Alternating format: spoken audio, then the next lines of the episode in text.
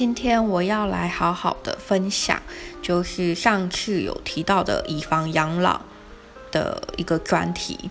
那今天会再分享，是因为我刚好在华脸书的时候，刚好看到奇摩地产它的专题报道，就是以房养老。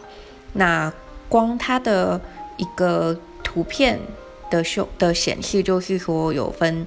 以房养老的优缺点，那刚好它的缺点呢，我列出来几个，也是其实我自己也会在乎的，还有有一点矛盾冲突存在的地方，我也把它就是归类出来。像缺点一，他提到的就是办理以房养老啊，当贷款年限到期后，将由国家收回，子女无法继承。那这段话其实很明显，就和我上期 p a c k e t 分享到的，因为上期是分享 Smart 致富在二零二一年六月份杂志。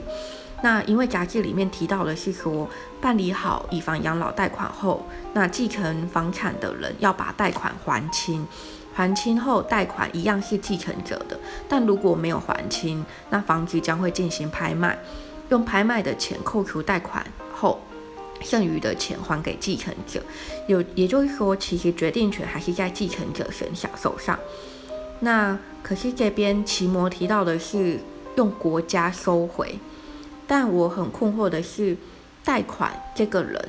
贷款人他不是跟银行接洽的吗？跟银行办理以房养老贷款的吗？为什么跟国家又有关系？而所谓的国家又是指哪一个政府部门单位呢？这部分是让我觉得很奇怪，因为不管是杂志里面归类的，或是我听朋友分享的，其实都是比较属于 Smart 致富里面提到的，而不是奇摩这边提到的，就是说。贷款年限到期，房产将由国家收回，所以这部分我想就是到时候办理者要办理以房养老贷款的这个人，你们可能就是要跟自己接洽的银行窗口问清楚这个细节，比较后续的环节是怎么去处理的。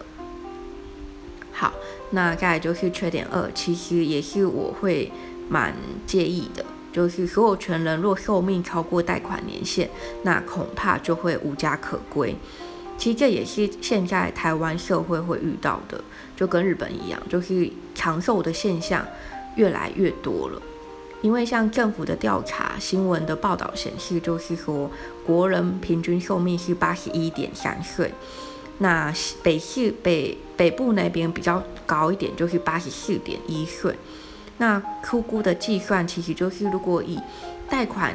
限制年龄最小的是六十岁，那贷到最高年限是三十五年，也就是说可以贷到九十五岁。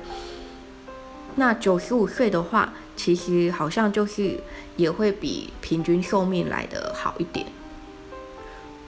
但每个人评估就会不同，因为这也要看到时候房产它可不可以以房养老贷款可不可以贷到那么长，或者是说后续可不可以。这样做，其实这就是要自己去跟银行这边去衡量的。那缺点是的话，就是配合银行的估价贷款，恐怕会跟市价的落差会比较大一点。那房地产它其实就是一种保值性很高的，包括增值性也蛮高的。如果这时候去做银行建价，就价格到一百好了，一百块好了。那若干年后，就好比十年后好了，房产涨价了，假如涨到了两百块，那当初一开始的估价贷款其实就是算低估了。那是不是其实不要办理以房养老贷款反而还比较好呢？我想这也是要去思考的另外一个层面。那以上这几点其实就是那时候在分享以房养老贷款的时候会想到的，但。每个退休他的规划其实是蛮多种，那把最好跟最坏的方式都列出来，自己再来评估，最终可以接受哪一种？因为毕竟没有一个计划是十全十美，但有八九分的美好，我觉得就已经足够了。就好比说，在一个资讯发达的情况下，每个人都可以提供意见给你做参考，但怎么样最适合你的？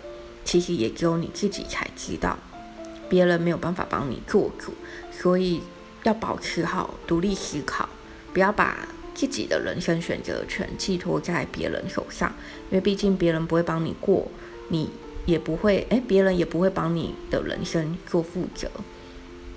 虽然会有点辛苦，但是我觉得，毕竟没有人是轻松的过日子。如果真的很轻松的话，那也还蛮浑浑噩噩的，因为你没有去思考或规划好自己的人生未来。那最后呢，再次提醒各位，就是投资很重要，选择也很重要。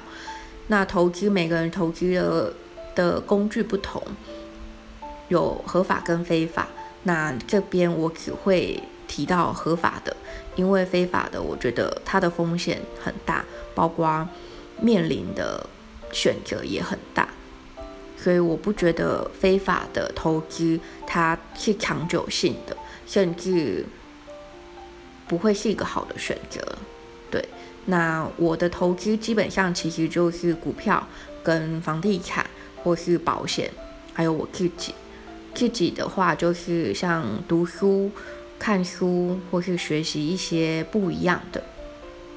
那最后啊，再次提醒，就是该做的事情作业不要少，别人怎么说，你就是听听选择就好，而不是一昧的全盘接受。